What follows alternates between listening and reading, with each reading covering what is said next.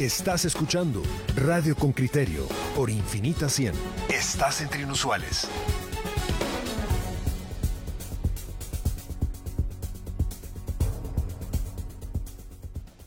Miren, tenemos al, al, Procurador General de la Nación con, con, nosotros y en realidad le tenemos para discutir en torno a, a esta vacuna rusa y, cuán defendidos están los intereses del Estado, si podemos realmente esperar los, los guatemaltecos la devolución del dinero. Señor Procurador, gracias por, por acompañarnos, pero le ruego que nos acompañe también a escuchar la nota que Henry Bean ha, ha preparado respecto al tema y luego eh, platicamos con usted.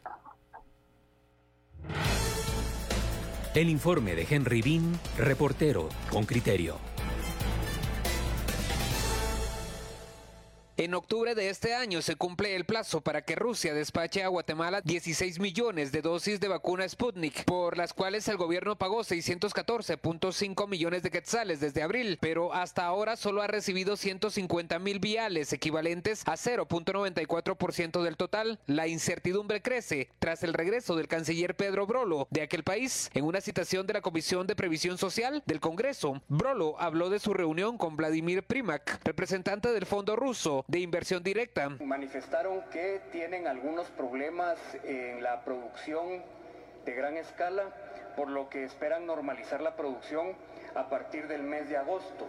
Rusia trabaja actualmente en la producción de la vacuna Sputnik V en América Latina para, para fabricar en países como Argentina, Brasil, Nicaragua y México.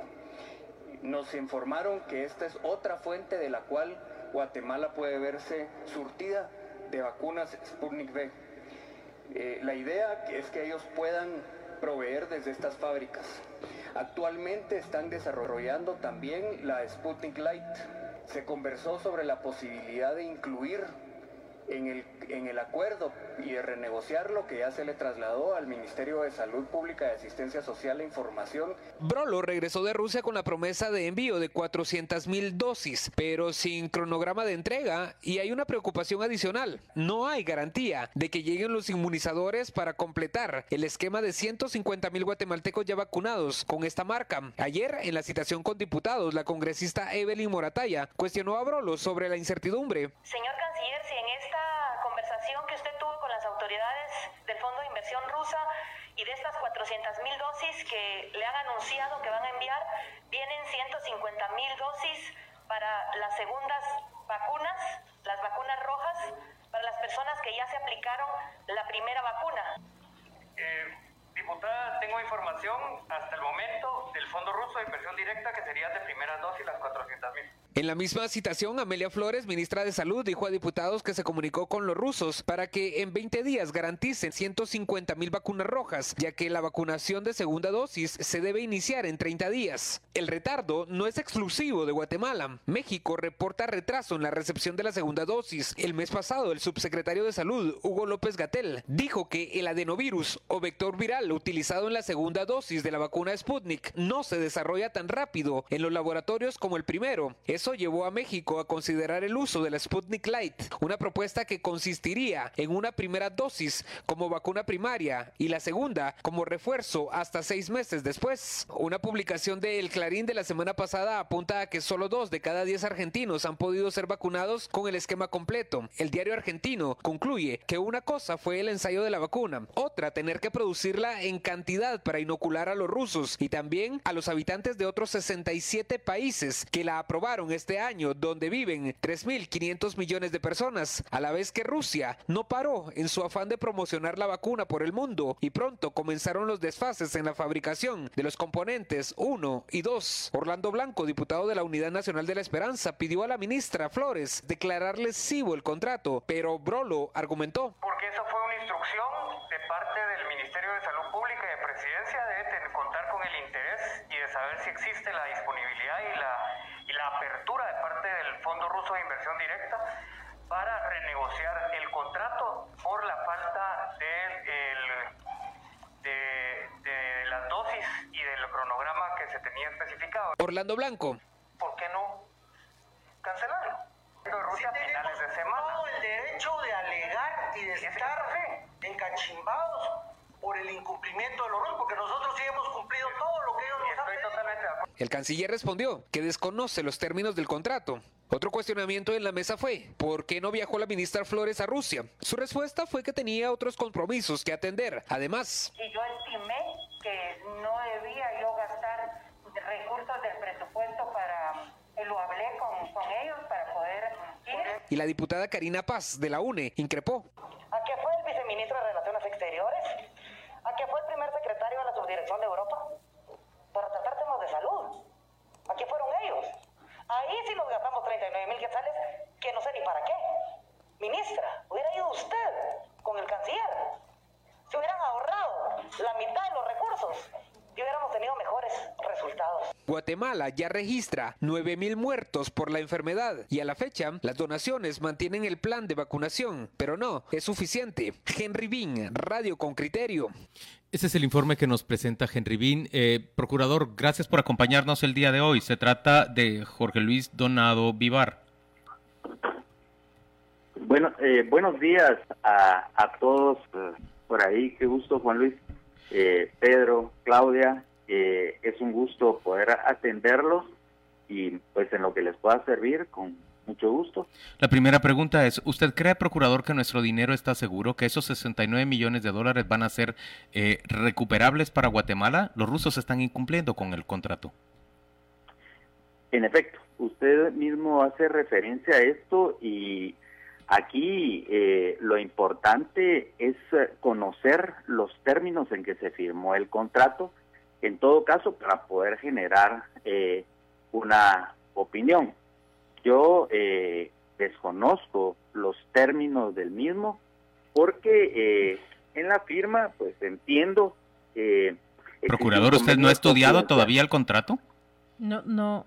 No, no, que, o sea, nosotros no lo tenemos. Hay un hay un convenio de confidencialidad que que que pues que hace, o sea, que hace inviable que el Ministerio de Salud nos lo pueda proporcionar a nosotros para poder generar eh, algún tipo o proponer algún tipo de acción al respecto. Pero no es usted el abogado de la nación, es decir, no, no tiene usted esa facultad, esa potestad legal para conocerlo. Bueno, yo creo que eh, aquí es importante primero conocer a la nación a nivel institucional y para pues tenemos que ir al artículo 252 de la de la Constitución, en donde nuestras funciones son básicamente de consultoría y, as- y asesoría. Eh, los ministerios, cualquier ministerio, de acuerdo a la ley del organismo ejecutivo, puede eh, requerir eh, nuestra opinión o nuestro dictamen, pero independientemente de eso, eh, en el ejercicio de la función de cada uno de los ministros, el artículo, el, el artículo 27, eh, en todo caso, y específicamente en el tema de contratos, el 27, eh, literal K, eh, establece la rectoría sectorial y eh, la potestad que tienen los ministros de firmar en representación del Estado cualquier tipo de contrato administrativo. Y no hace necesario que se nos requiera a nosotros algún tipo de opinión al respecto. Además de eso, eh, creo que es importante traer a colación que en su momento eh, se aprobó y está vigente el decreto número 1-2021, en donde en, eh, su artículo número 4 establece la eh, facultad que tiene en este caso el Ministerio de Salud de realizar cualquier tipo de negociación relacionada específicamente a la compra de, vacunas, eh, en este caso eh, contra el COVID-19. Eh, procurador, otro tema que, que ha saltado es esta nueva ley que se quiere aprobar en el Congreso de exención de responsabilidad, que parece que se consultó a la Procuraduría. La Procuraduría dijo que podía ser un acuerdo ministerial, ahora tiene que ser un decreto, en fin, eh, ¿qué, qué nos puede aclarar de eso? Claro, Eh, con, con mucho gusto. No, el tema de los decretos no vienen eh, a la Procuraduría General de la Nación a, consulta. ¿Cuál es el tema relacionado con este y, que probablemente eh, nosotros en algún momento eh, nos manifestamos, pero no en ningún tipo de dictamen? Eso quiero quiero dejarlo claro. Es de que el decreto al que les hacía referencia daba la facultad a la, al Ministerio de Salud a efecto de realizar cualquier tipo de negociación y a generar cualquier tipo de, determinación con relación a garantizar la provisión de la, de la vacuna. Entonces, esto implicaba o implica que la ministra podía generar eh, cualquier tipo de disposición desde el despacho ministerial a efecto de dar cumplimiento al artículo que les hacía referencia. Ahora bien, eh, también hay que considerar que en este caso entiendo que los fabricantes generan una exigencia distinta a,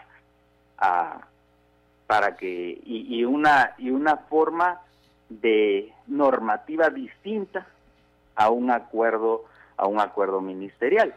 Pero esa sería la diferenciación y por qué en algún momento eh, nosotros podemos decir, bueno, eh, si la ministra o el Ministerio de Salud tiene todas las facultades que la ley le otorga, porque es un decreto, eh, ¿por qué no generar un acuerdo?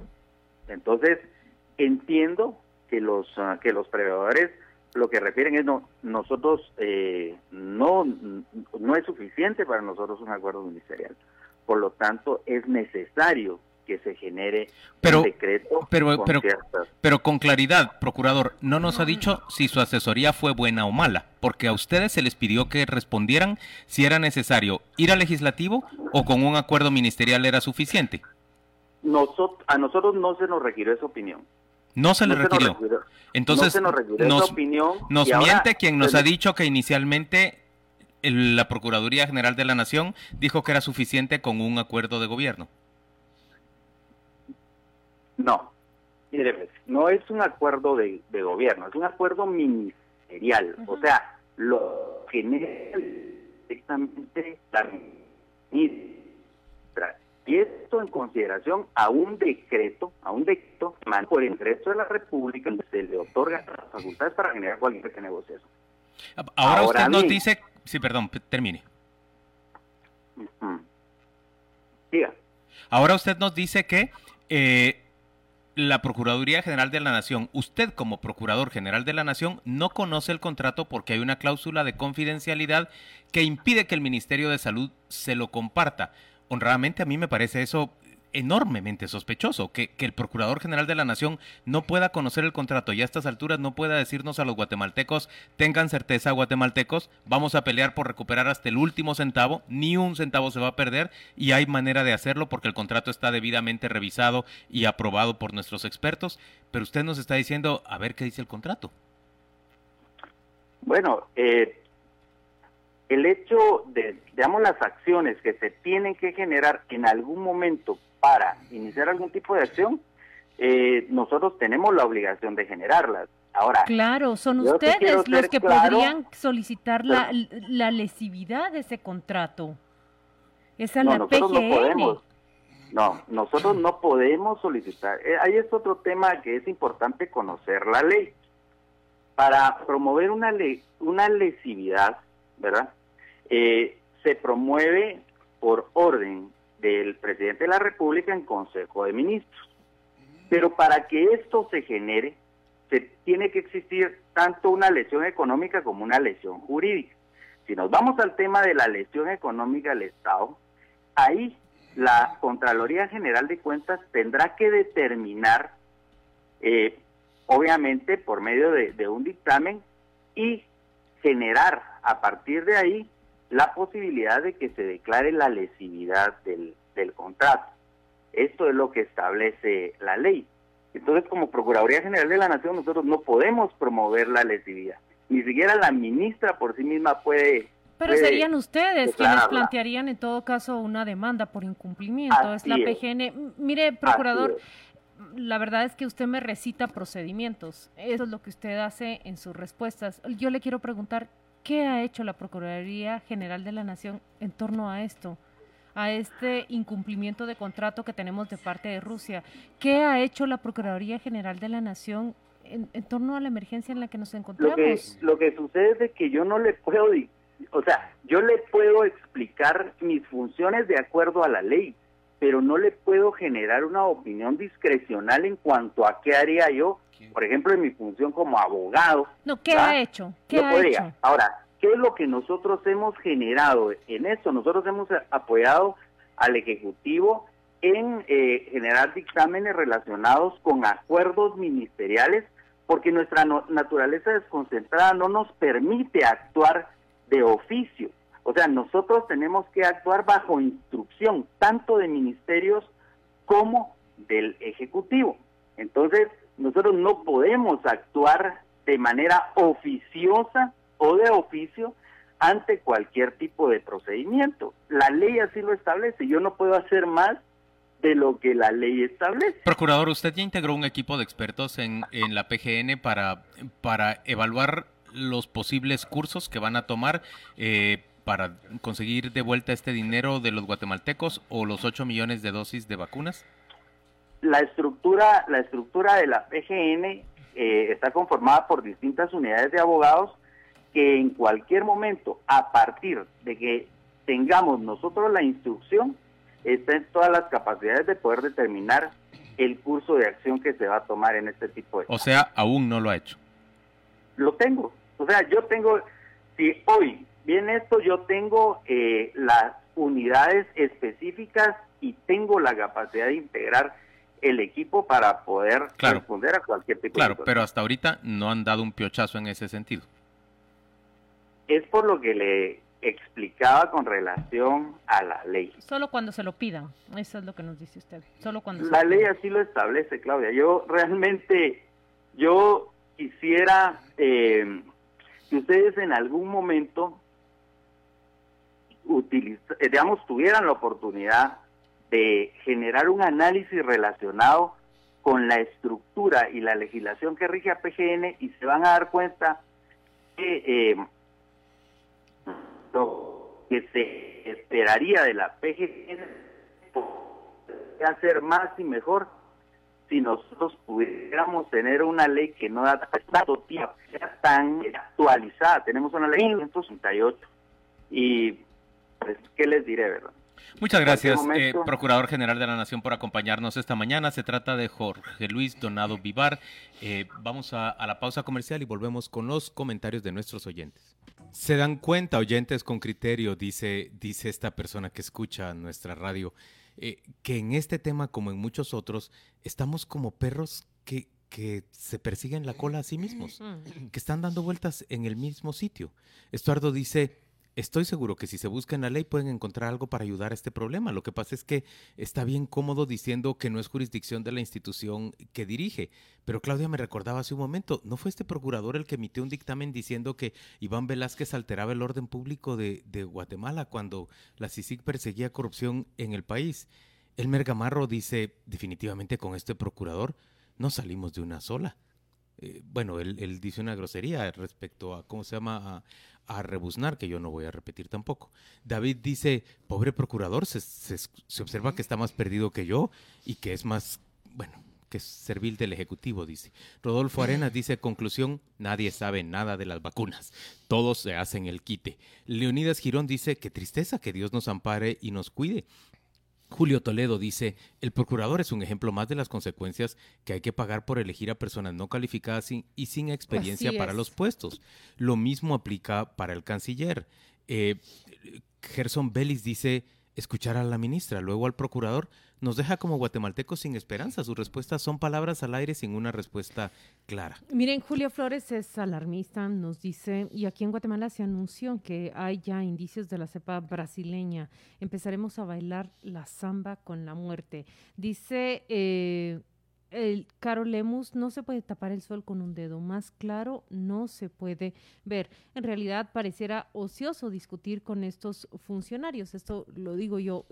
pareciera que Guatemala está dando vueltas sobre por qué no tenemos vacunas. ¿Se recomendó o no se recomendó hacer este acuerdo? ¿Qué fue lo que dijo la Procuraduría General de la Nación?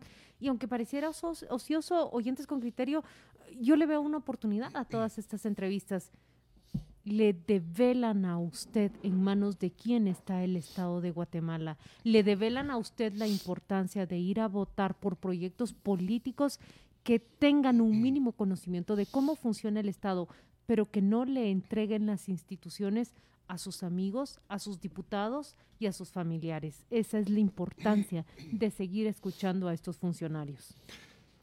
Yo comparto lo que tú has dicho, pero hay una cosa que devela más y es como el ciudadano sigue sin entender la culpa que tiene en esto.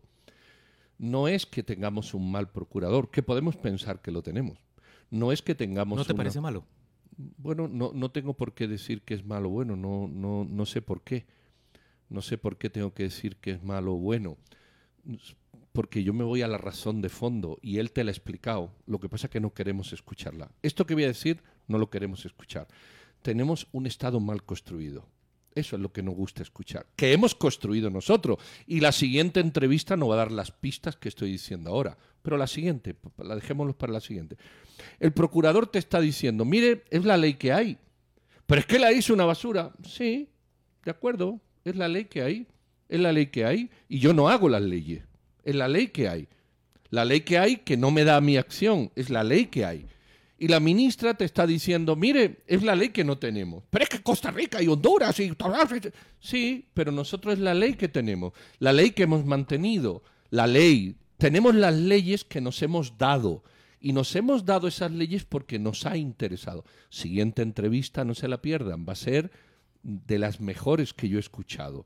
Porque Julio Héctor Estrada eh, dice que, que, está en total desacuerdo con vos, bueno, que no es verdad lo que decís que el Procurador General de la Nación puede actuar mucho más y que en este caso decide no hacerlo. Y pienso que lo que nos recordaba Claudia respecto a un procurador servilmente generando un dictamen para decir que Iván Velázquez con sus acciones contra la corrupción. Pero eso no lo hizo el eh, procurador. sí, sí, lo hizo. No. Eh, lo hizo el Consejo Nacional de Seguridad. y él era parte de ese Consejo Nacional de Seguridad donde salieron a decir que, que alteraba el orden público ahí sí tenía iniciativa, para eso sí tenía, digamos, no, es que están mezclando, una sola capacidad. Para esto, no, ninguna.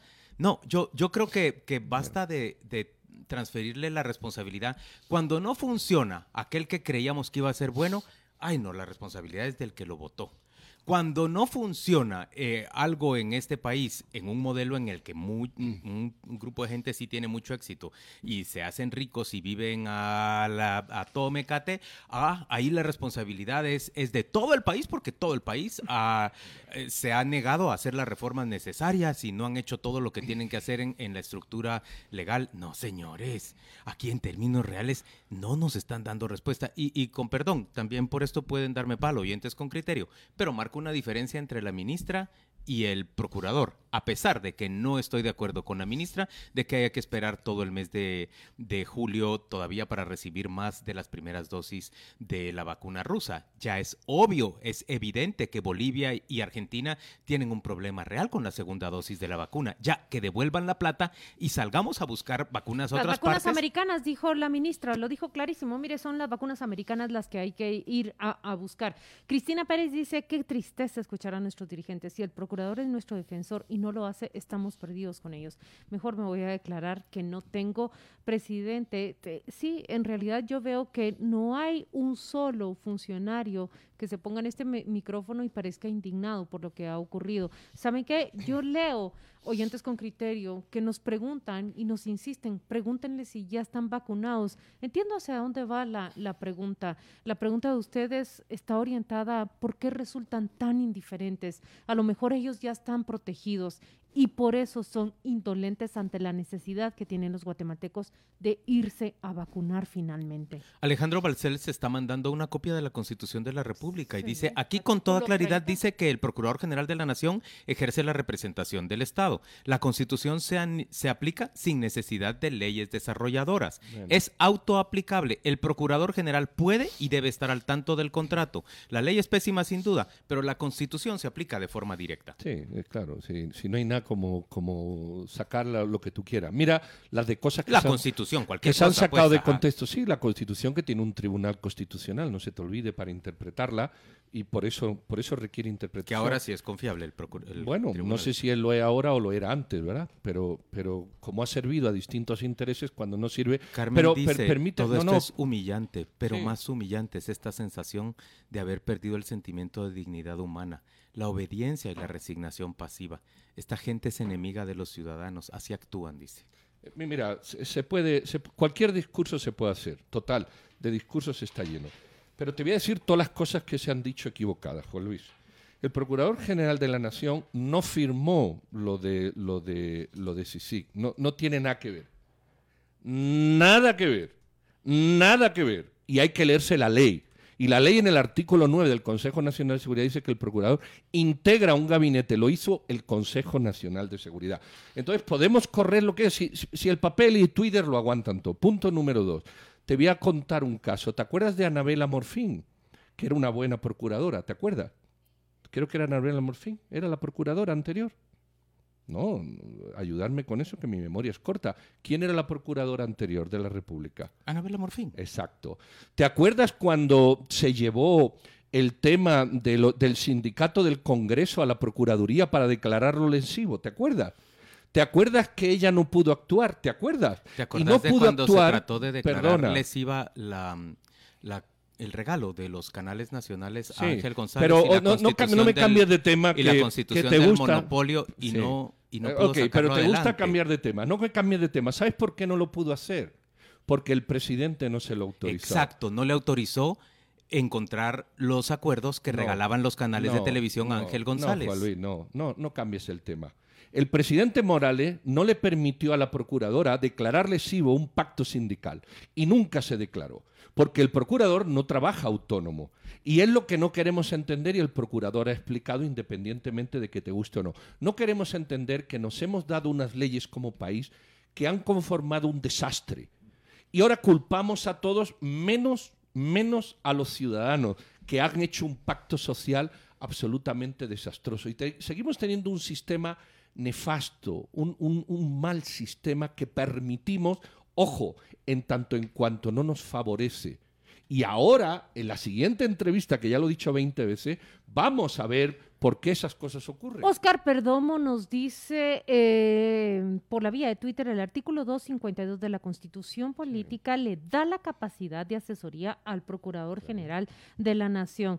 En Sí, realidad, eh, en realidad es, es aquí es Da- David Gaitán dice las facultades, perdón, las facultades en la Constitución y la ley facultan al PGN para recomendar la lesividad del contrato, pero hasta eso se va a defender ahora. Julio Héctor está diciendo es, es incorrecto lo que dice Pedro. La lesividad del pacto sindical del Congreso la decide el propio Congreso y la PGN peleó la lesividad en, en el pacto colectivo en el Ministerio de Salud.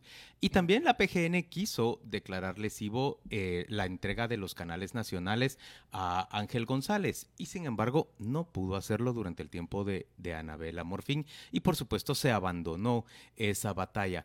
Pero oyente Claro, con criterio, procurador no es usted autónomo. escuchó al Procurador General de la Nación y usted me dirá si se siente bien protegido como integrante de este Estado, usted es parte de este Estado, es parte de la sociedad, por ese señor que dice que, que prácticamente no puede hacer nada, ni conocer el contrato, ni nada por el estilo. Eficientes se muestran de verdad todos estos funcionarios para proteger intereses. Eficientes se mostraron para expulsar, por ejemplo, a la comisión, al, comisionado de, de, Naciones Unidas contra la impunidad. Eficientes se mostraron para otra serie de medidas, pero cuando son los intereses generales, la verdad es que la ley no los faculta, la ley eh, les circunscribe sus acciones y ellos eh, se quedan ahí, contenidos en esos límites. Bueno, es que podemos insultar a todos los funcionarios que quedamos Claudia. Eh, o sea, es que el discurso lo permite todo, todo permite el discurso, pero no queremos asumir nuestra responsabilidad. Somos unos ciudadanos realmente hipócritas, muy hipócritas. Esto es una sociedad, y lo vamos a ver en la siguiente entrevista, enormemente hipócrita. Culpa a todo el mundo, menos a ella misma. Todos esos que culpan son los que buscan plazas con amigos, buscan prebendas de, de diputados, ponen a diputados para que le hagan sus favores. Entonces, hemos construido un sistema que no funciona. Ahora, que no el funciona. PGN, y cuando nos si el PGN funciona, nos solo gusta. puede actuar por órdenes, es que es el presidente el responsable porque no le da la orden. Bueno, pero por- posiblemente no le ha dado la orden de que declare lesivo el contrato. O si quiere que se entere de cómo va el contrato y cómo defender los intereses del Estado. Eso es lo que entiendo Bueno, si entonces. te están diciendo que un Si el. PGN no es responsable porque él solo es mandado y no culpado, quien le manda es el presidente de la República. Claro, no tengan la menor duda. Y cuando el presidente considere que hay que declararle, pues si te lo acaba de explicar. O si quiera cuando enterarse, el presidente cuando el considere- presidente considere que es necesario que se integre un equipo para establecer qué opciones legales tiene Guatemala frente se a... lo ordenará al procurador. Ya. Sí. El presidente no lo ha considerado necesario Pues hasta no el lo ha día de considerado hoy. todavía. el y eso lo puedes criticar El o no, presidente es directamente responsable. El entonces. presidente cita ocho días tarde al Congreso de la República para discutir una ley que nos surgía para el fin de semana. El presidente cita ocho meses tarde al Congreso de la República para decir, mire, necesitamos buscar vacunas. Claro, pero el Congreso de la República, Claudia, tiene una ley cinco antes, no se reúnen los partidos políticos y presentan 19 la oposición y 9 el oficialismo a un artículo de 13.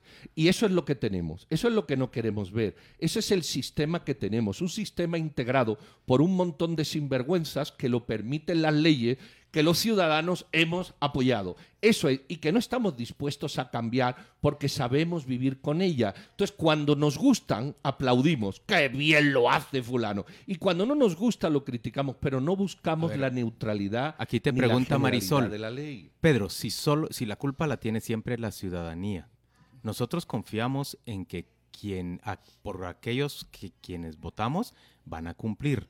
Nosotros los ciudadanos no cambiamos las leyes. ¿Qué nos corresponde? Claro, eh, porque lo hemos dicho muchas veces, Juan Luis, todos los gobiernos han llegado democráticamente al poder. El señor Yamate ha llegado, me lo estoy inventando porque no me lo sé, con un millón quinientos mil votos, que parece que nadie ha dado, ¿eh? Cuidado, aquí parece que nadie ha votado a este gobierno. El señor Morales llegó con un millón setecientos, que parece que nadie lo votó. El señor Pérez Molina llegó con un millón doscientos, que parece que nadie lo votó. ¿Quiénes te crees tú que votan eso? Los ciudadanos. Vaya, pero, pero entonces, si la gente sale a votar por una persona esperando que esa persona cumpla con lo que ofrece durante su campaña, Exacto. le otorga el voto y esa persona luego incumple de manera bestial lo, Claro. que, lo que ofrecía. ¿Qué le corresponde al ciudadano? Bueno, al ciudadano le corresponde muchas cosas. La, la primera, protestar. Votar al gobierno. Votar con B o con V. No, con, con B.